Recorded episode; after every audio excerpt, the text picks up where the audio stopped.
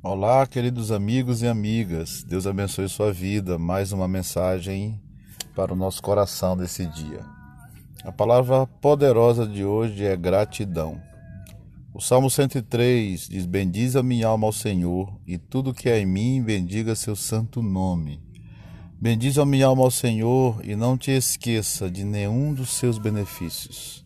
É Ele quem perdoa os teus pecados, ele que cura as tuas enfermidades, Ele que redime a tua vida da perdição e te coroa de benignidade e misericórdia. Que enche a tua vida de bem, de sorte que a tua mocidade se renova como a águia.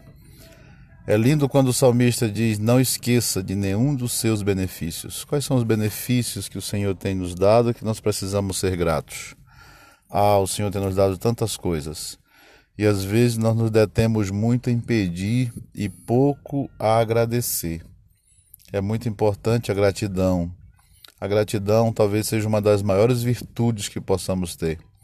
Imagine você faz tanta coisa e nunca é agradecido. Seu filho nunca te agradece, teu pai, tua mãe, tua esposa. Você faz um excelente trabalho, teu chefe nunca reconhece.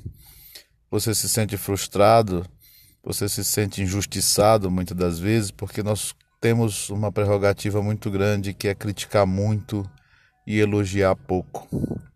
Esse elogio, essa, esse reconhecimento, ele se traduz em gratidão. Então, o próprio Jesus enfatizou muito a gratidão quando ele curou dez leprosos e apenas um voltou para agradecer. E ele disse: Não foram dez curados? Onde estão os outros? Só um voltou para agradecer.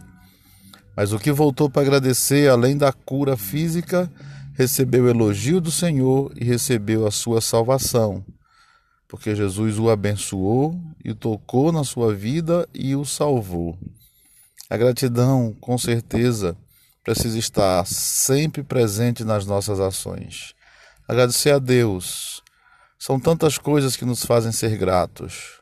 Ele nos deu a vida, ele nos deu uma salvação maravilhosa, ele nos deu uma família, ele nos deu a paz, nos deu uma esperança. Todos os dias nós nos alimentamos, nós nos movimentamos, ele nos guarda de perigos que nós nem imaginamos. Ele nos dá o alimento todo dia, a veste, ele nos dá trabalho, ele nos dá família, ele nos dá uma igreja, ele nos dá amigos, ele nos dá pessoas para nos ajudar todos os dias.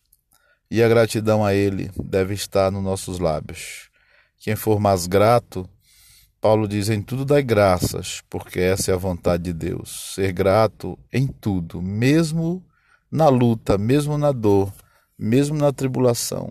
Nós aprendemos pela palavra que a gratidão ela traz consigo muitos benefícios. Quando vamos orar, por exemplo, nós devemos começar agradecendo. O, a oração modelo ensinada por Jesus é a oração: Pai nosso que estás no céu, santificado seja o teu nome. Venha o teu reino, faça a tua vontade, assim na terra como no céu. Então, quando ele diz santificado é o teu nome, santificado seja o teu nome, é uma gratidão a Deus por tudo que o Senhor tem nos dado.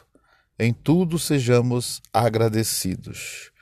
E Paulo fala que nos últimos tempos os homens seriam ingratos. E a ingratidão é uma característica do mundo moderno, onde as pessoas não reconhecem os bens, as bênçãos e as maravilhas que o Senhor tem feito. Ser grato a Deus, ser grato à família, ser grato às pessoas, ser grato aos amigos, agradecer pelo que tem. Paulo diz: contentando-vos com o que tendes, porque o Senhor prometeu não nos desamparar. Então, quando nós queremos muitas vezes muitas coisas além do que recebemos, nós deixamos de agradecer pelo que temos e passamos a reclamar pelo que não temos. Então, seja grato. Coloque um propósito no seu coração, como eu coloquei no meu. Todos os dias elogiar e agradecer quando alguém fizer um trabalho, fizer um favor, fizer alguma coisa. Gratidão. Muito obrigado pelo seu trabalho. Parabéns, você fez um excelente trabalho. Muito obrigado pelo que você fez por mim.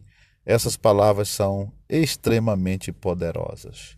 Deus abençoe e tenha um bom dia, uma boa semana.